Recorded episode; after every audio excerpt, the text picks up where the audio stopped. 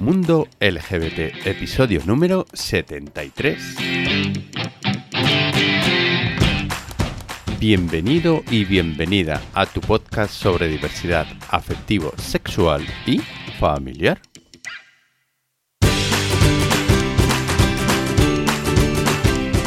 Hola, ¿cómo estás? Supongo que, como todos, guardando la cuarentena en, en casa. Así que nada, qué mejor, qué mejor que traerte un nuevo episodio del podcast y bueno, pues hacerte un poco más llevadera la cuarentena. Hoy vamos a conversar con Jordi, que nos va a hablar sobre sus libros y sobre todo, sobre todo sobre su música y bueno, pues su, su gran lanzamiento, su próximo gran lanzamiento. Así que mira, nada, te dejo ya con él y con la conversación que mantuvimos. Venga. ¿Cuántas cosas puedo desear? dijo. Las que tú quieras, respondió, y cuantas más desees, más esplendorosa será fantasía. ¿De verdad? Intenta y verás. Jordi, ¿cuántas cosas deseas tú? Pues no muchas, pero alguna que otra relacionada con el, con el panorama artístico, sí. Buenas tardes, buenas tardes, Jordi. Muy buenas. Esto lo he cogido especialmente para ti. Siempre me gusta buscar una frase, pero esto lo he cogido de uno de tus libros preferidos, según he leído por ahí. La historia interminable, ¿no? Así es, fantástico. Me gustó más el libro que la película. Pero bueno. Vamos a hablar de, de, Jordi Domínguez. Vamos a hablar de y con Jordi. Jordi Domínguez Macizo, Barcelona 1977. Has vivido en Barcelona, Madrid y Londres. No has parado, ¿eh? Bueno, últimamente sí, ya estoy un poquito más. Más asentado. más, raíces en Madrid, pero. Pero no puedo quejar, eh. he, movido, he movido lo mío comunicador, redactor de contenidos, técnico de comunicación y periodista musical. Bueno, esos son, sí, esos son eh, facetas eh, de mi carrera profesional las que están más relacionadas con mi, con mi licenciatura, que, es comunicación audiovisual. Pero aquí estás hoy para hablar de tu faceta como escritor y sobre todo, sobre todo como cantante. Cuéntanos un poquito sobre, sobre Jordi, ¿quién es? Ah, pues Jordi es un, es un chico del Baix Llobregat, de San Boi de Llobregat, que para los que sean aficionados al baloncesto sabrán que es el mismo pueblo de, Pau Gasol. Eh, lo único que Jordi mide un metro setenta y, y la verdad es que poco más. Eh, desde siempre ha tenido muchas ganas de, de expresar toda la creatividad que le pasa por la cabeza a nivel literario y musical. Y, y en esa estamos a día de hoy. Además, dentro de nada, nada, nada, vas a lanzar tu primer disco, ¿no? El 24 de abril. El 24 de abril. Genial, vamos a hablar sobre ello también. Vamos a comenzar, si te parece, por tu faceta de escritor. ¿Vale? Tienes dos libros publicados, ¿no? Los chicos del parque, de la editorial Carena, que solo publicaste en el 2017, y Condenados a Entenderse, también de la misma editorial, este en el 2019. ¿Cómo surgió esa faceta tuya de, escritor? Bueno, como te he dicho antes, mi licenciatura es comunicación audiovisual y durante la carrera una de las asignaturas que más me gustaban era guion. Eh, guion, redacción televisiva, redacción en general.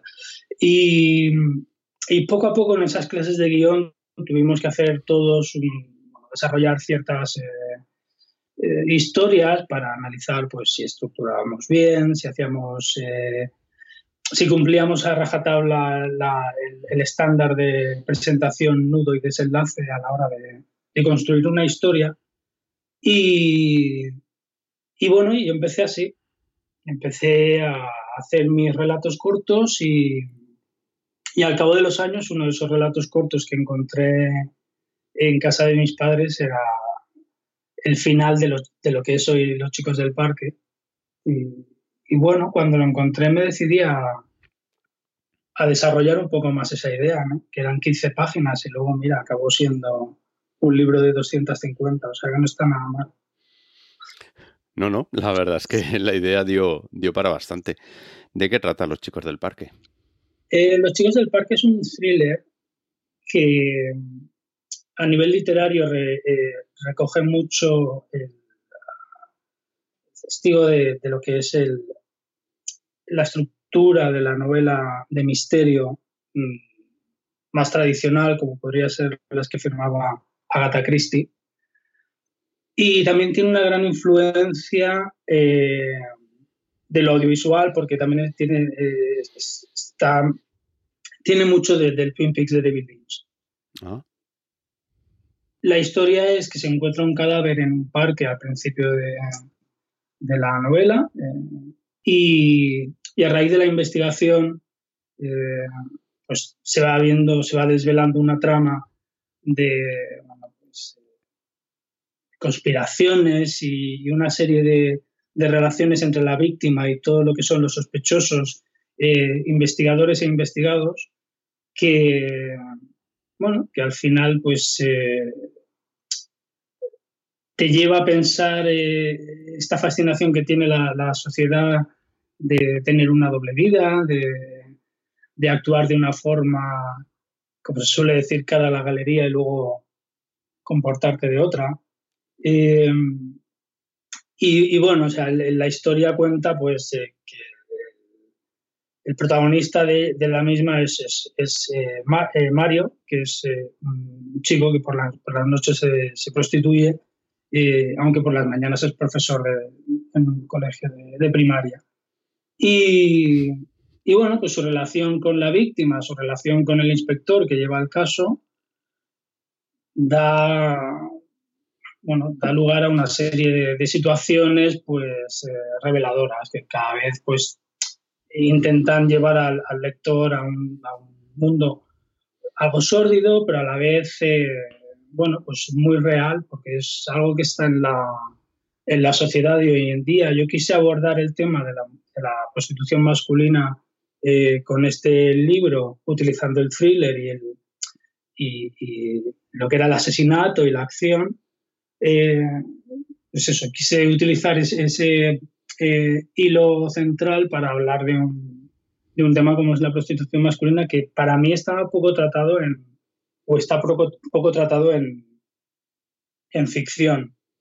Y porque pese a estar en el siglo XXI, seguimos pensando que la prostitución es solo eh, pues un terreno que pertenece a las mujeres, ¿no? por así decirlo. Y luego también me, me interesaba presentar personajes gays que fueran eh, o mejor dicho, que estuviesen alejados de los dos extremos que suelen, eh, en los que se les suele presentar en la ficción, que eh, por, un, por, un, lado tenemos la vertiente más cómica, donde todo es más superficial, donde todo son fiestas, donde todo son bailes, em, drogas, desfases, etcétera, etcétera, y en el otro extremo siempre está el, el dramón, el no aceptarme, el, que no te acepte la familia, problemas con la familia, problemas del trabajo, la aparición de algún tipo de, enfermedad, suele ser el SIDA. Entonces yo quería eh, separarme de esos dos enfoques e irme más por una vía, digamos, por la vía en medio donde mis personajes son, eh, son atípicos porque son racistas, son, son, son muy egoístas, eh, cuesta, por ejemplo, desde la, desde la visión, desde el punto de vista del lector, cuesta bastante eh, empatizar con ellos, aunque al final más o menos les... No es que le cojas cariño, pero puedes llegar a entender por qué lo hacen. Eh, por qué hacen lo que hacen o por qué no hacen lo que, lo que no hacen. Y, ya te digo, yo echaba, echaba de menos ese tipo de, de personajes que fueran pues diferentes, fríos, distantes, calculadores, porque también los hay. O sea, no todo el mundo, o sea, no todo, eh, no toda persona gay es eh, sensible, ni sabe escuchar, ni, está la última en moda, y cine, y música. Así que eh, mis chicos van por ahí. Pensé en un principio que lo que querías era un poco sacar a la luz la, la prostitución masculina, que supongo que también, pero por lo que estás contando también, querías darle luz a, esos personajes, ¿no? A ese, lo que tú dices, al, gay que no es el típico gay y también mostrarlo. Bueno, hay, mira, hay una cosa, hay un elemento común a la hora de escribir tanto novela como a la hora de escribir canciones. Eh, a mí siempre me ha gustado mucho el doble sentido y que haya mucha información entre líneas. Y, los chicos del parque es, es algo más que un asesinato, que tienes que llegar hasta el final para, para encontrar la solución al, crimen y saber quién ha sido. Tal.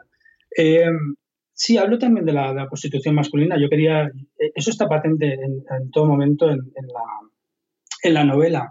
Y es más, se hablan, se, se proyectan los dos, eh, eh, los dos modos de prostitución, que quiero decir, esta prostitución que uno ejerce porque uno quiere y la otra prostitución que también está con otro, mm, digamos, con otro tipo de chicos que aparecen reflejados en la novela, eh, que, lamentablemente se dedican a la prostitución porque hay otros detrás de ellos que los están explotando, ¿no? Y, también es un poco una denuncia a todo eso. a mí no me importa que haya prostitución en la sociedad porque creo que, es más, yo creo que debería estar regulada. Si te apetece hacerlo, eh, a mí me parece un trabajo como cualquier otro. Al fin y al cabo, yo soy de los que yo soy de los que opinan que la mayoría de estas, bueno, en esta sociedad somos todos, eh, todos nos prostituimos. dudo mucho que alguien se levantase de la cama si no supiera que a final de mes va a tener una nómina ingresada. Me gustaría verlo. Y, y nada, quería hacerlo, pero sobre todo desde la, de la, vertiente masculina porque, porque realmente nunca se ha hecho, creo que nunca se ha hecho así. Eh, bueno, no sé si, si tendrá mucho recorrido, se podría traducir en imagen y tal, pero lo que sí que sé es que, por ejemplo, los chicos del parque, si se llamase las chicas del club de carretera, funcionaría igual igual de bien a nivel, a nivel ficción. Y dos años después, ¿no? Sale y aparece Condenados a Entenderse. Sí, que es, digamos, un cambio de registro total, porque... Total, sí, he leído la sinopsis y demás, pero cuéntanos, exacto. Bueno, el, como te he dicho antes, los chicos del parque fueron 15 páginas de una clase de guion. Pues Condenados a Entenderse fue un proyecto que yo tenía para una para una obra de teatro.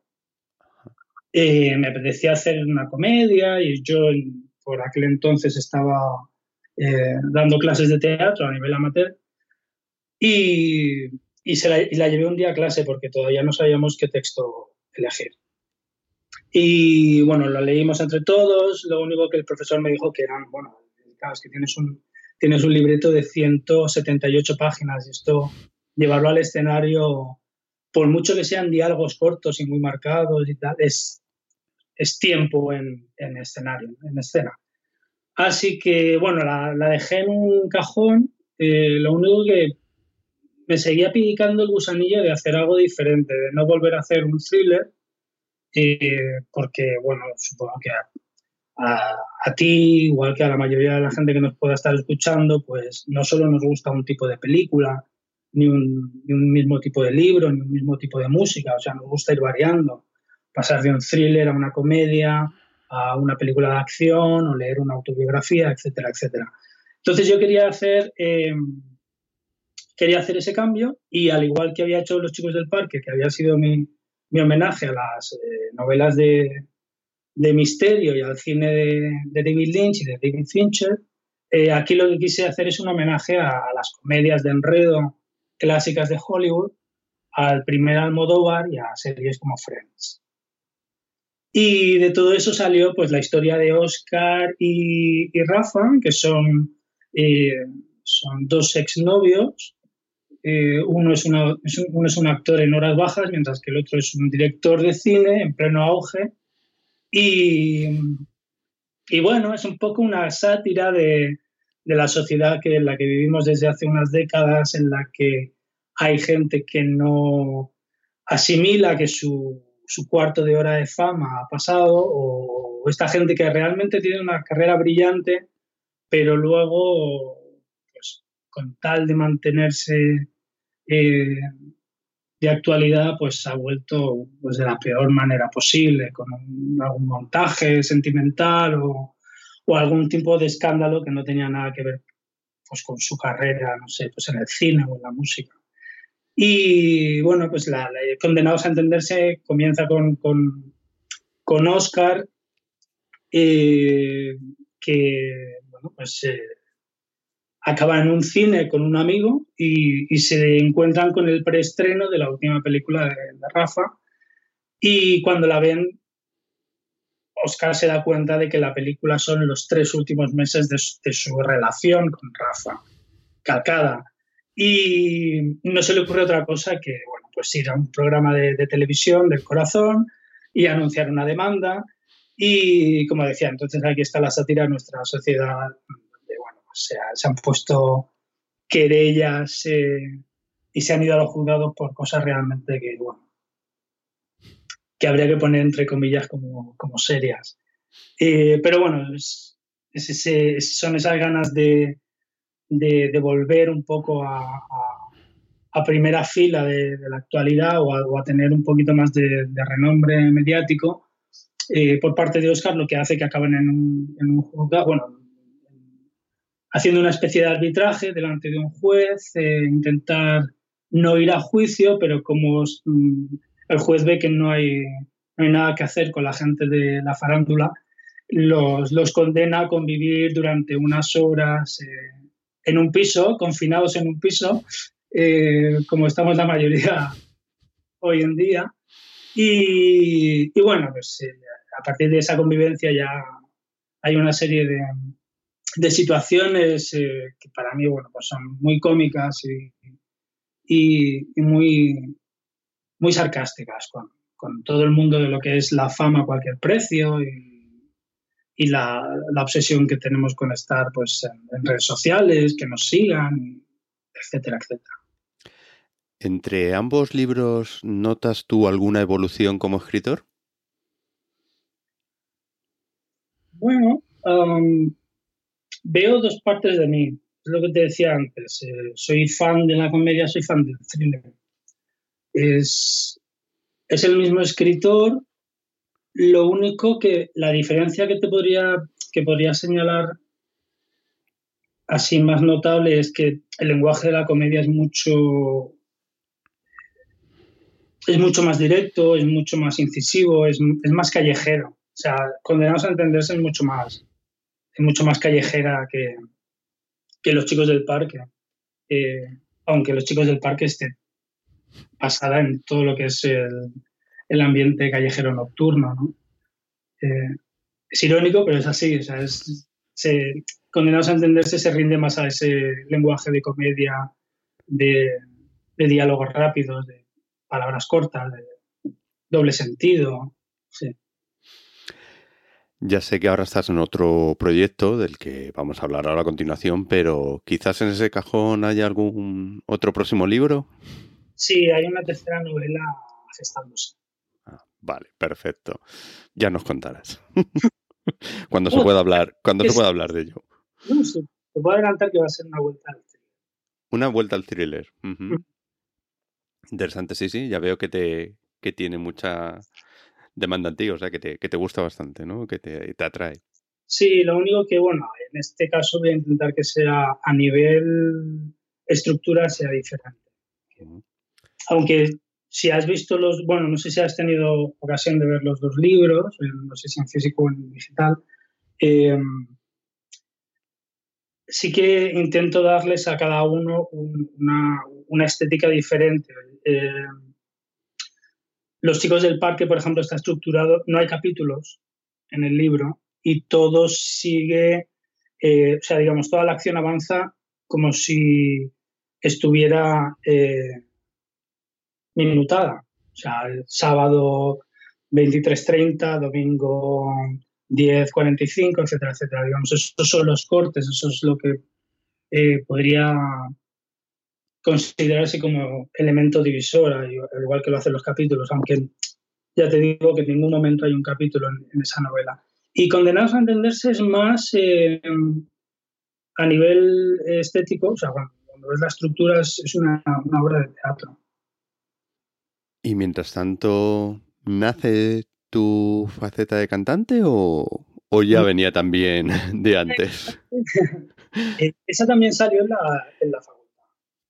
Cuando estaba en, eh, estaba en la universidad, empecé a colaborar con gente, eh, bueno, pues componiendo los primeros temas, luego al llegar aquí a Madrid, porque una vez yo acabé los estudios, me dieron un trabajo aquí en televisión y entonces yo vine a trabajar, que de ahí viene la, faceta como periodista musical. aquí también entré en contacto con gente y seguí trabajando en canciones. Como aquí no, no prosperó mucho la cosa y, bueno, yo decidí en un momento irme a Inglaterra a vivir y pasar tiempo en Londres, lo que hice fue pues llevarme las maquetas, presentarlas a, gente que encontraba en típico clasificados del periódico y, nada, las envié y entré en contacto con otra serie de gente con la que empecé a trabajar en inglés ya y, e incluso actuar en Londres. Bien, todo estuvo bien. No, está muy bien porque el próximo día 24 sacas el disco, o sea que tuvo que estar muy bien. Hombre, a ver, ya, de, la época de Londres ya hace tiempo, pero todo aquello lo he ido rescatando y de hecho muchas canciones de este disco son de, esa época.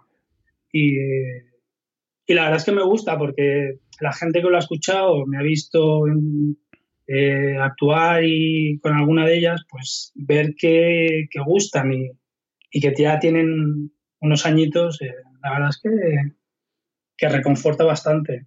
¿Cómo definirías tu música? Mi música es, bueno, mi música es pop bailable, eh, tiene mucho de electrónica, tiene mucho del, del dance, he mezclado con, con, estructuras más pop y todo eso aderezado con, con letras, como te decía antes con las novelas, con letras con, con bastante doble sentido y con mucho entre líneas. ¿Dónde te has inspirado para las letras? ¿O en qué? ¿O en ah. quién? Pues la verdad es que un poco de todo. Cuando, yo creo que cuando te, cuando te llama el periodismo o la comunicación audiovisual es porque te gusta mucho observar. Y, y hay cosas, por ejemplo, las novelas están inspiradas en gente que, que yo he podido conocer eh, y, es verdad que en el caso de la música es algo más personal. Hay más vivencias, hay, hay más opinión. O, bueno, sí, es mi visión de la jugada sobre este tema o tal otro. ¿Alguna de las canciones sí que habla un poco de ti? No me digas cuál, ¿eh? Da igual. No, bueno, a ver, el disco va a tener 10 canciones. Eh, yo diría que todas hablan de mí. O sea, hoy habla de mí, eh, Memory habla de mí. Encorsetada, bueno, hay canciones como Encorsetada Sociedad, por ejemplo, que es un poco un zasca al trato que han tenido pues eh, otros artistas que, por ejemplo, a mí me han gustado mucho, como puede ser Michael Jackson, Prince, eh, Kurt Cobain, o Whitney Houston, que, que para mí eran genios o para mí eran muy buenos en su terreno. Eh, sin embargo, la prensa, bueno, pues fue tras ellos para encontrar cualquier eh, tipo de secreto o lado oscuro que, bueno, pues que al final afectara a su imagen y, y al final afectara a la música. Pero luego cuando todos ellos mueren, qué buenos eran, hijo, qué lástima que se ha ido después de que, bueno, pues al final más o menos te has hecho la vida imposible. Eh, no estoy diciendo que la, prensa tenga toda la culpa, pero bueno, es un poco ese trato, ¿no? Es, un poco, eh, digamos que aquí la, voz cantante se está quejando un poco de, al final me echarás de menos después de maltratarme o decir que no, que no valgo, soy malo, o salgo de fiesta o bebo o me drogo, como pasó con Amy Winehouse o una cosa así. Y, y luego un poco, pues eso, más o menos te vas a arrepentir de, de haberlo hecho, ¿no? Pero bueno, es un poco la exposición mediática. Luego hay otras canciones como Boys Wanna Be Queen, que sí que es una crítica este... Es una, sátira. mis letras hay que verlas, hay, que acercarse a ellas con, sentido del humor. ¿eh? Hay que echarle... A, ver, todo esto está hecho desde... Muy desde la coña, no hay, no hay que tomarse nada en serio. Vuelvo a decir, hay mucho doble sentido, mucho entre líneas. Boys Wanna Be Queen los chicos quieren ser reinas es una, es una crítica a esa actitud de, bueno, pues lo siento, pero algunos gays que yo he visto cuando salió por la noche, que se piensan que, bueno, pues que les debes algo, que les debes la vida, y al fin y al cabo, pues, eh, pues todos somos iguales. Eh, y es un, bueno, es un poco reírte de esa actitud de, como dicen algunos amigos míos, este, este entra a los sitios oliendo a peor. Pero. Muy buena expresión, sí. entonces es un poco nada, reírte de eso. Y luego, está, luego hay otra canción que se llama Los chicos de bien, que habla de un amante que, bueno, pues le está cantando a su amante, que es un chico, en teoría, heterosexual, que, bueno, que se va a casar con la chica con la que los padres le han dicho que se tiene que casar porque hay que, eh, bueno, pues hay que seguir teniendo nietos, hay que seguir manteniendo el nombre de la familia, hay que seguir manteniendo las apariencias, etcétera, etcétera. ¿no? Que es un tema que, en el siglo XXI algunos se piensan que no, que no ocurre, pero sí les ocurre. Yo, de hecho, tengo amigos que les ha pasado.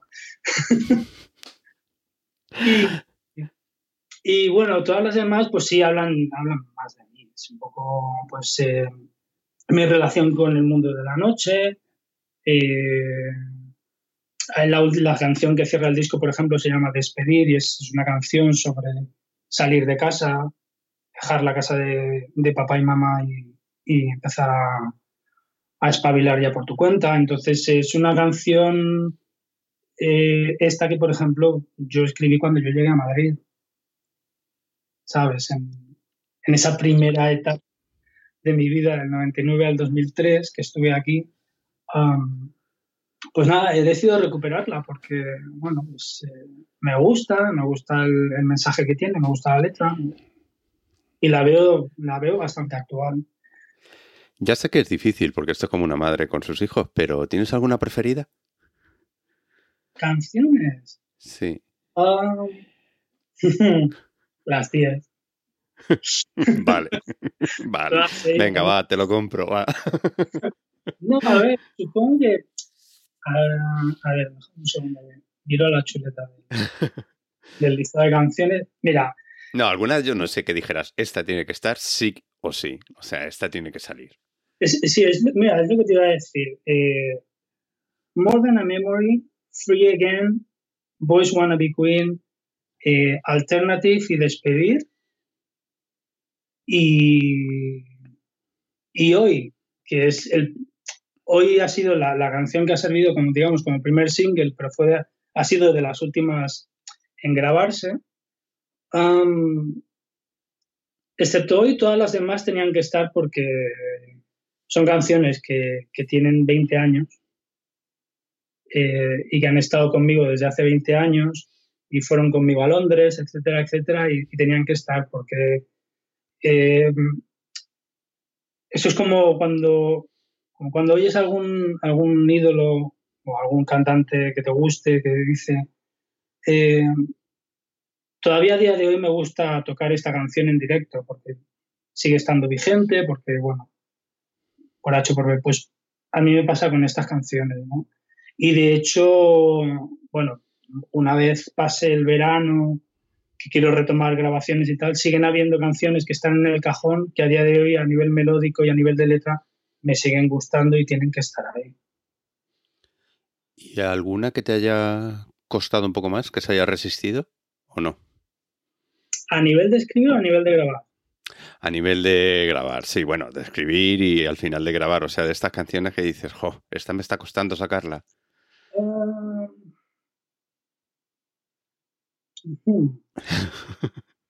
Lástima que, la, que nuestros oyentes no te vean la cara, ¿eh? Supongo que la que más ha costado ha sido Free Again, que será una de las que se den a conocer una vez haya salido ya el disco. porque ahí sí que, bueno, yo, eh, yo todo esto lo he grabado con, Javier León, que es, sí, ahora hablamos, de Salvador Tóxico, eh, y además es productor de, de otras bandas como Nos Miran, o Capitán Sunrise, o Buisan, que es una banda eh, argentina. Esta, este Free Again nos costó más eh, hacerlo porque yo siempre peco de, barroco. Yo es como quiero más sonidos, quiero más, eh, más efectos, quiero, esto, quiero esta guitarra, pero ahora quiero que cambien a estas cuerdas, etcétera, etcétera. Y, si no fuera por Javier, que muchas veces me frena, yo creo que el ordenador ya hubiera, hubiera petado. y, y esa nos costó más porque sí, ahí sí que es un poco más barroca que, que todo el resto del disco, pero bueno, me apetecía mucho, mucho tenerla. Mm. ¿Y por qué el disco en dos idiomas? Las canciones. Bueno, eh, a mí siempre me ha gustado mucho el inglés como idioma y, y luego a nivel musical. Soy un fan de la música británica y estadounidense de los 80 y de los 90 principalmente, que creo que fue eh, fueron las mejores décadas fueron las mejores décadas a nivel eh, de producción y de, y de, canciones. Coincido contigo, sí. Sí, bueno, incluso, incluso aquí en España, ¿eh? Lo que pasa es que estamos hablando en inglés y tengo mucha influencia de, de todo lo que es, eh, sobre todo lo británico.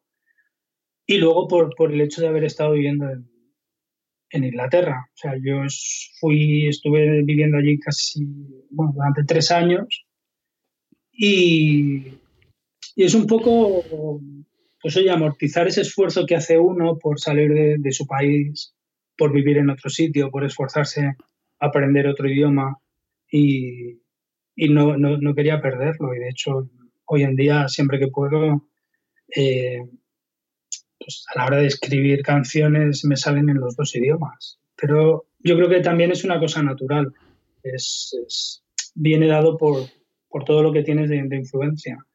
Igual que aquí, por ejemplo, a la hora de, componer en español, para mí eh, tengo como tres tótems de referencia que son los hermanos Cano, por un lado, o sea, Nacho y José María Cano, de, Cano. Por otro lado estarían eh, Nacho Canut y Carlos Berlanga. Y por último estaría Santiago Serón. digamos, Mecano, eh, Alaska y compañía en todas sus vertientes y Radio Futura. Entiendo que meter la cabeza en la industria musical no es fácil. No. no lo ha sido nunca y no creo que ahora sea mucho más fácil. ¿Cómo ha sido todo el proceso? Bueno, de momento el disco sale en digital. El proceso ha sido autodidacta y, y autoeditado. O sea, es, una cosa que de momento eh, ha corrido todo por mi cuenta. Y, bueno, un día, mm, no sé cómo, no sé cómo llegué, pero, mm, o no sé si me hablaron, pero total, eh, encontré la plataforma digital Creanauta, que es una distribuidora digital que pertenece, que pertenece a Altafonte. Y, y bueno, empecé a subir eh, digamos, todo el material ahí. Ellos eh, funcionan de la siguiente manera, o sea, tú pones tu, música y ellos se encargan de que estén en todas las plataformas, pero yo no tengo ningún contrato discográfico con ellos, eh, no tengo ningún tipo de, de, atadura con ellos. Simplemente que, bueno, es el trampolín para poder estar ahí. Eh, por esa parte, muy bien. Lo único que a la hora de realmente tener que enfrentarte a todo lo que es el, el, engranaje de la industria es difícil. Es difícil porque, así como hace unos años, eh, por ejemplo, en la, época de la movida, todo, era, todo lo que era el pop o el rock y, y estos elementos del punk eran nuevos para una gente de discográficas que nunca habían estado en contacto con esto porque era, no salían del pop y de los melódicos, eh, ahora nos encontramos con que tenemos una serie de personas en la industria musical que están más pendientes de los números de tu I like y me gustas y seguidores en Instagram o en Facebook que realmente lo que es la música. Entonces, tienes que estar luchando un poco para, hacerte oír. Mm, es difícil, pero yo quiero pensar que, no es imposible. Además, soy Tauro. y, para lo bueno. Buen motivo. espero que sí, espero que, la, gente de la industria pues esté un poco, bueno, pues eh, más abierta a escuchar otras cosas, también que escuchen un poco más a la gente, que ya empieza a estar un poco cansada de que todo sea trap y todo sea reggaetón, que yo no estoy diciendo que no estén ese tipo de estilos en el mercado, pero sí que sería bueno que estuvieran todos representados de igual forma y a todos se nos diera, eh, digamos, la misma oportunidad, la misma visibilidad. Hoy en día es algo más difícil porque ahora que hacía referencia, por ejemplo, a la gente de la movida, la gente de la movida lo tuvo difícil con la gente de las discográficas, pero tuvo a su favor a los medios, cosa que hoy es difícil porque, eh, bueno, lamentablemente no hay música en la televisión. Así que todo se hace, todo se hace más cuesta arriba, pero yo quiero, pensar que, bueno, poco a poco puede que esto, bueno, se vayan abriendo puertas y que la gente oiga, pues este primer trabajo, que, al fin y al cabo, como te decía, mm, está sin, sin, contrato eh, discográfico y en cualquier momento, por las condiciones que, te da una plataforma como Creanauta, pues en cualquier momento lo puedes retirar y puedes eh, venderlo o, ellos, bueno, mismo, lo pueden rescatar. A mí, uno de mis sueños sí que me gustaría que eh, ver este trabajo en, en una edición física.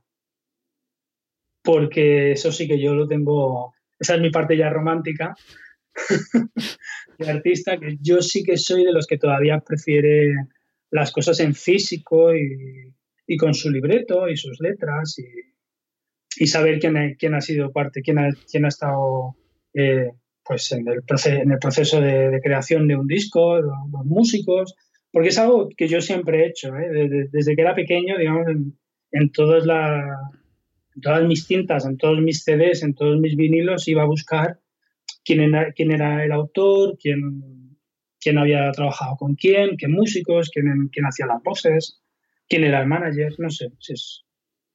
Sí, sí, hay, hay mayor información. Quizás ahora con toda la discográfica, con toda la, la, música en digital es como más el consumo más, más rápido y demás, con lo cual, no sé, pinchas en una plataforma la canción y no lees nada más, no ves nada más, ¿sabes? Sí, bueno, y además que ya a nivel, digamos, técnico, el sonido no es igual, porque hay una compresión, entonces los matices hay muchos que se pierden. Y eso es algo que sí que te puede dar un vinilo o un CD. Eh, y eso no creo que nadie me lo pueda discutir.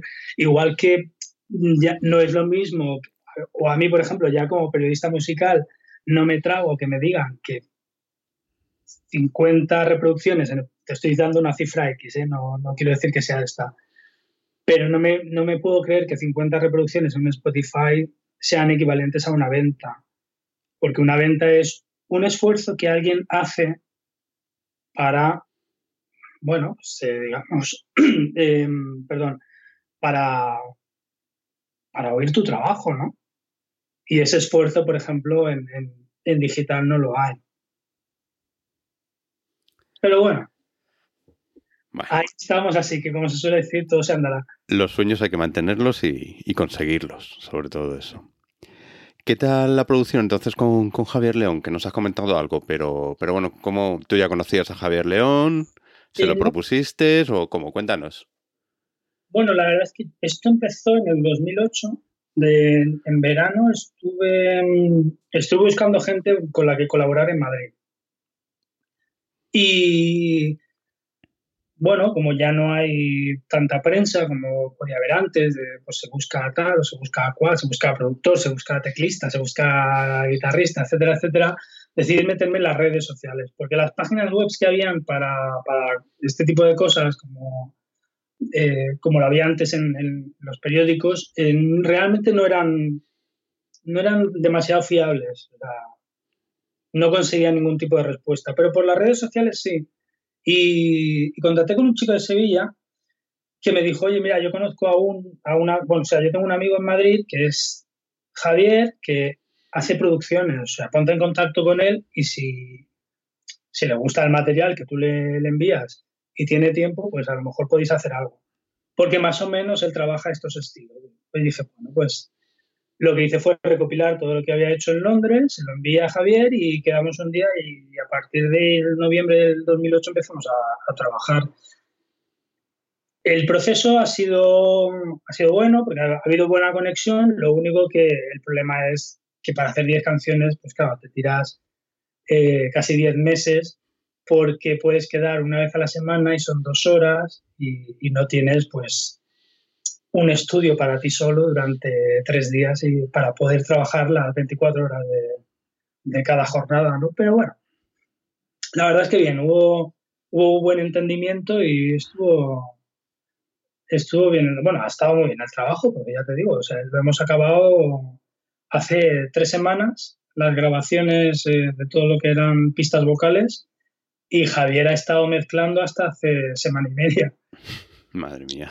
Pero como ya es una cosa que se puede hacer dentro de casita, pues... Sí, afortunadamente. Yo cuando, cuando me comentaste la fecha de presentación y tal, de, estreno de tu CD, dije, bueno, la verdad es que justamente ahora en época de, la pandemia y más y tal, pero bueno, es cierto que al ser digital y demás, pues es mucho, mucho más fácil todo.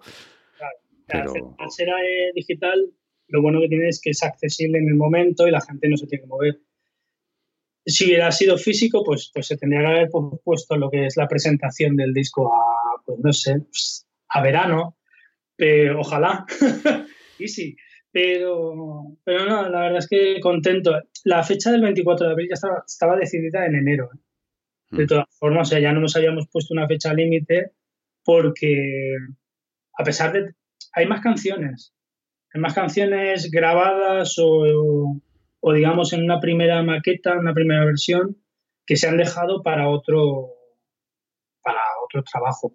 No sé si será en forma de, de EP a finales de este año, ya será para el año que viene dentro de otro trabajo, pero, pero me había propuesto ya la, la fecha del 24 mm, porque soy también fan de los discos con poquitas canciones. Yo quería 10, 12 como mucho, pero al final me decanté por 10. ¿Qué te gustaría que sintiera la gente cuando oye tus canciones? Bueno, yo lo que quiero sobre todo es que la gente se vada. Que bastante tenemos ya con la que nos está cayendo. Y sí, lo que quiero es que la gente, bueno, pues disfrute, sobre todo baile y, desconecte de lo que es la realidad durante los 45 minutos que dura, que dura el disco. Eh, por otro lado, que, que, se lo tome todo mm, con, mucho sentido del humor en cuanto a las letras. Y lo que ya me ha pasado y lo que más me gusta es que cada uno, cada persona que ha escuchado canciones como hoy, por ejemplo, le, ha, dado una lectura diferente a la, a la que le quise, a la original o a la que le quise dar yo en el momento de escribirla. Hoy es una, hoy te digo, hablo de hoy porque es una canción que ya te he dicho antes que salió como primer sin, como primer avance, single, que tiene un vídeo en YouTube. Y es una canción que mm, yo me planteé de la siguiente manera. O sea, yo quise, yo quise hablar del tema de las drogas. Y, y para mí es algo que un, solista masculino, o al menos los solistas masculinos que salen ahora en la tele, no, no, me veo yo a ninguno de ellos hablando de, del consumo o de haber dejado un consumo. Y aunque yo no haya consumido mucha droga ni nada de esto, sí que me apetecía hacer un, un texto sobre, sobre abandonar una adicción. La sorpresa es que cuando yo he, eh, cuando, he lanzado la canción, mucha gente me ha preguntado si yo me había separado, si había dejado mi relación o si esto iba contra algún ex eh, del pasado y tal, y, y, no, claro, la respuesta es no, porque en ningún, en ningún momento a la hora de escribir la canción había un componente sentimental.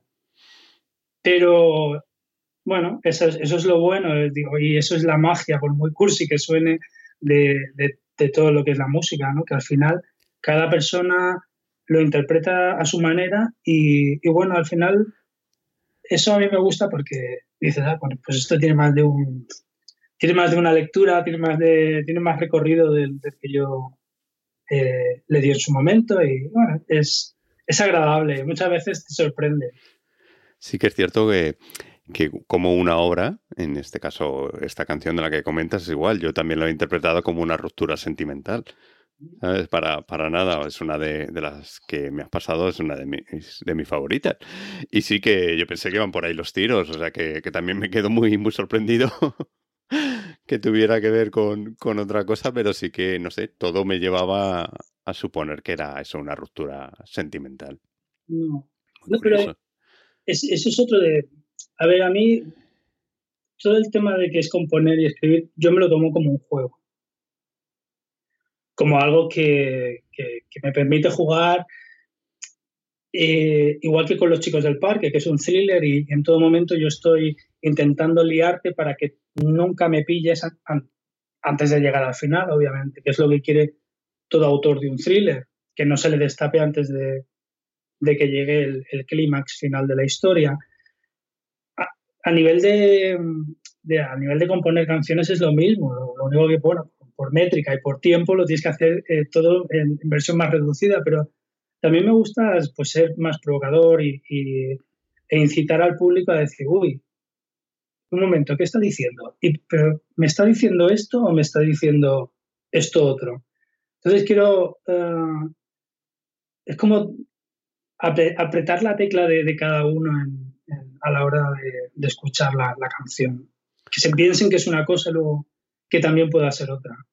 Como que, la persona sea como un poco más activa, digamos. O sea, que no solamente consuma el producto de una forma pasiva, vamos a decirlo, pero que, sea más activo, ¿no? Que, Sí, digamos que, el objetivo es despertar el, espíritu crítico que tiene que tener todo, todo el mundo, ¿no? Cuando te presentan una, obra, ya sea en teatro, en, en cine, o no sé, para mí la cultura tiene que ser eso. Y para mí un artista yo sé que en estos tiempos es políticamente incorrecto decir esto, pero yo creo que mande quien mande siempre tiene que ser un tocapelotas.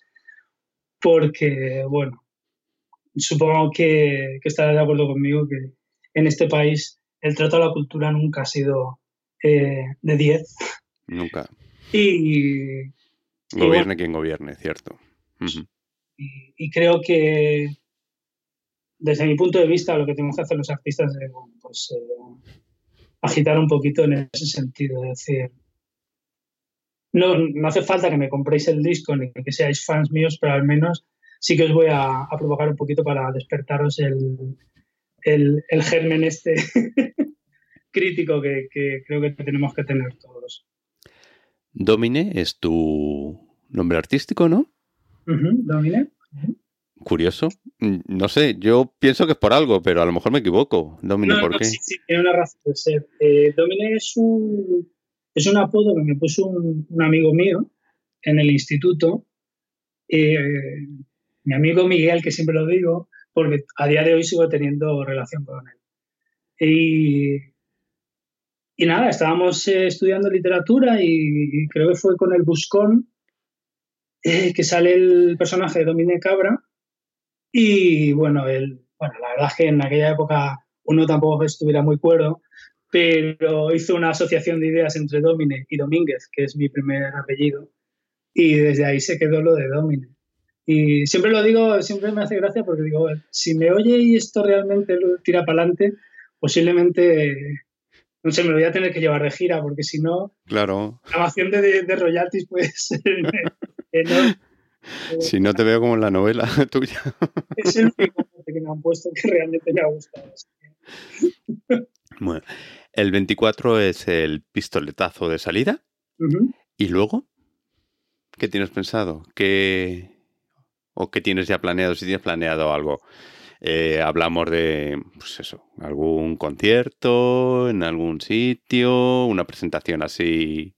Bueno, la idea es Sí, la idea es ir eh, colocándome, no sé, como telonero o seguir actuando como lo he hecho hasta ahora en algunas fiestas. Eh, hay una fiesta en Madrid que se llama Extasiada Club, eh, que lo lleva con Naranja, que bueno, pues la gente que se pueda meter en mis redes sociales lo verá, porque verá los carteles, que obviamente por, por, la situación en la que estamos se ha parado todo, pero la idea hubiese sido presentarlo el 24 es viernes, pues para el 25 de abril.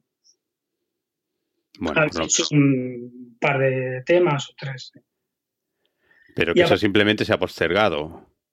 Sí, sí, sí, claro. Ahora todo está todo está parado y igual que, el tema de hablar con otra gente para poder colaborar o, salir en, algún tipo de, de concierto donde haya más de un nombre en un cartel o algo así. O sea, todo ahora mismo, tú ya sabes que todo eso ahora está en pausa y hasta nueva orden. Mm.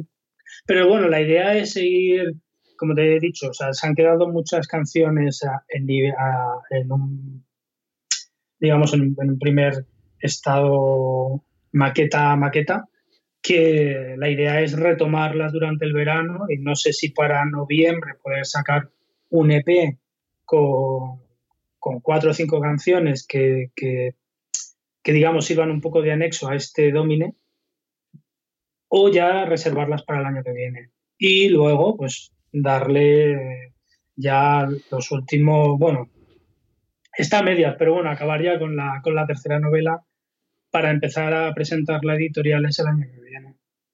Esos son tus proyectos a, a medio plazo, ¿no? Sí. Yo quiero ponerte en un aprieto. No sé qué tal estás de voz hoy. Eh, dado que va a ser complicado poner en el, mm, aquí en el episodio, en el podcast, tus canciones por derechos de autor, que hay que respetarlo evidentemente, pues yo me he dicho, mira, ¿por qué no le pedimos a Jordi que alguna pequeña estrofa de alguna pequeña canción nos cante así a capela? Aunque has dicho que eres muy barroco y te gusta mucho todo el instrumental y, y no lo veo yo hoy, pero bueno, yo te tiro el guante. Bueno, venga, vamos a probarlo con hoy. Venga. Hoy empezaba a dejar de quererte, has dejado de ser preferente, he conseguido paliar el dolor de tu amor. Ya no se aplica la ley del más fuerte, mi paciencia tuvo suficiente y he recuperado mi valor y control. Muy bien, muy bien. Muchas gracias, qué detallazo.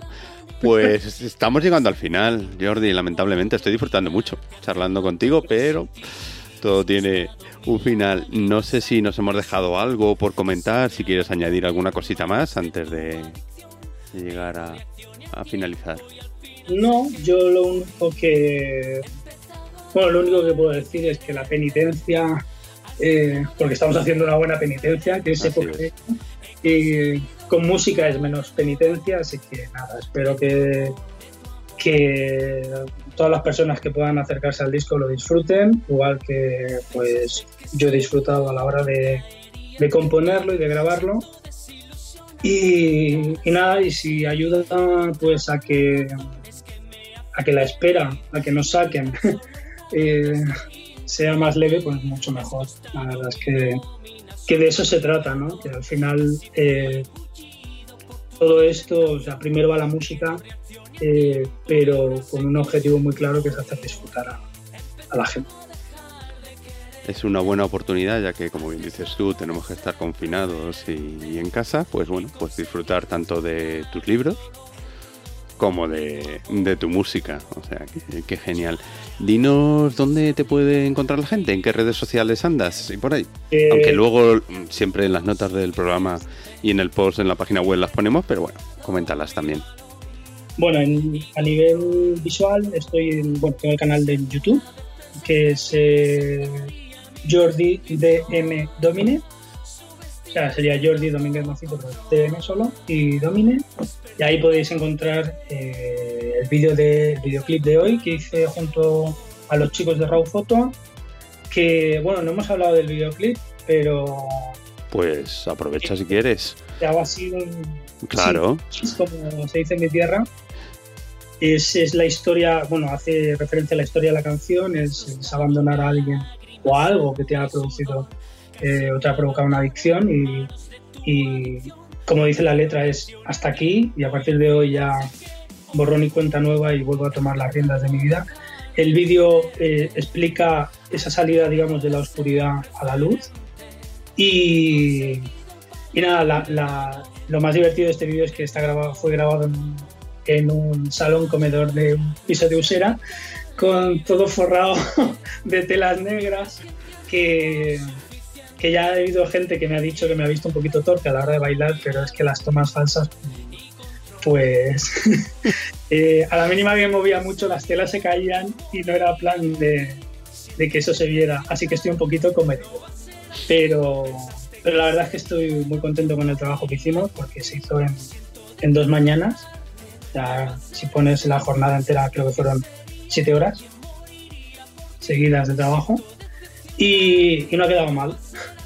Entonces lo tenéis ahí en ese canal de YouTube que os he dicho, Jordi DM Domine junto a actuaciones en vivo de la fiesta que os comentaba antes de Extasiada Club. Eh, podréis ver algunos avances de, lo que es el, álbum. Y luego ya en otras redes sociales estoy en Facebook, eh, podéis encontrar como Jordi DM y luego si estáis interesados en el, en el disco o en la parte musical es JDM Domine, todo junto, o sea, arroba primero, JDM Domine. Y para lo que son las novelas, arroba JDM Libros dentro de Facebook. Y por último en Instagram, Domine77. Ahí me podréis encontrar. También estoy en Twitter, pero Twitter es la que menos me gusta, así que ahí me vais a ver menos activo. Lo siento si hay algún fan de Twitter, pero a mí me, a mí me satura el pajarito. Sí, las redes sociales es lo que tienen ahora mismo. Pues Jordi, ya solo me queda darte las gracias. Ha sido un placer conversar contigo, estar aquí conociéndote más, tanto tu obra literaria como tu obra musical y sobre todo conocerte a ti. Al final me quedo, entre otras cosas, sobre todo con eso de que eres un, romántico. Sí, final todo eso de... Sí, lo que es el, romanticismo, lo que se decía del hombre renacentista, de más de una eh, disciplina artística y tal, sí que se cumple. Pues lo dicho, muchas gracias. Espero verte muy pronto en un directo. ¿eh? No, no, me lo quiero, no me lo quiero perder y disfrutar de tu música. Eso espero también. Eso será, será buena señal. Significará que ya estamos todos en. Así es. Y una buena forma de celebrarlo, será así. Así que, Jordi, muchas gracias. A ti. Y bueno, pues con cualquier otro proyecto ya sabes que los micrófonos del mundo LGBT están abiertos para ti, o sea que aquí estaremos. Muchas gracias, Jordi. A vosotros. Chao. Buenas tardes, chao. Espero que te haya, te haya gustado la, la conversa con, con, Jordi. La verdad que fue, fue un placer saber más sobre él, conocerle y disfrutar, disfrutar con, con toda su experiencia artística y bueno, que se lanzara ahí, ¿eh? que me aceptara el reto, la verdad es que me, me gustó mucho y espero que también a ti te guste y lo hayas disfrutado. Y hasta aquí el episodio de hoy. Recuerda que puedes ponerte en contacto con nosotros por medio de nuestra página web www.mundo.lgbt o nuestro correo electrónico hola y hacernos llegar comentarios, sugerencias o ser tú el próximo o la próxima que esté aquí charlando sobre ti y tu proyecto. También puedes colaborar en el blog que tenemos con un artículo o si quieres patrocinar tanto el podcast como la página web. También puedes seguirnos en las redes sociales como LGBT Mundo LGBT, todo junto, o suscribirte al podcast en las diversas plataformas existentes. Y ya sí, finalizo, como es habitual, con la frase de Harvey Mill. Sin esperanza, las minorías se rinden. Hasta el próximo episodio.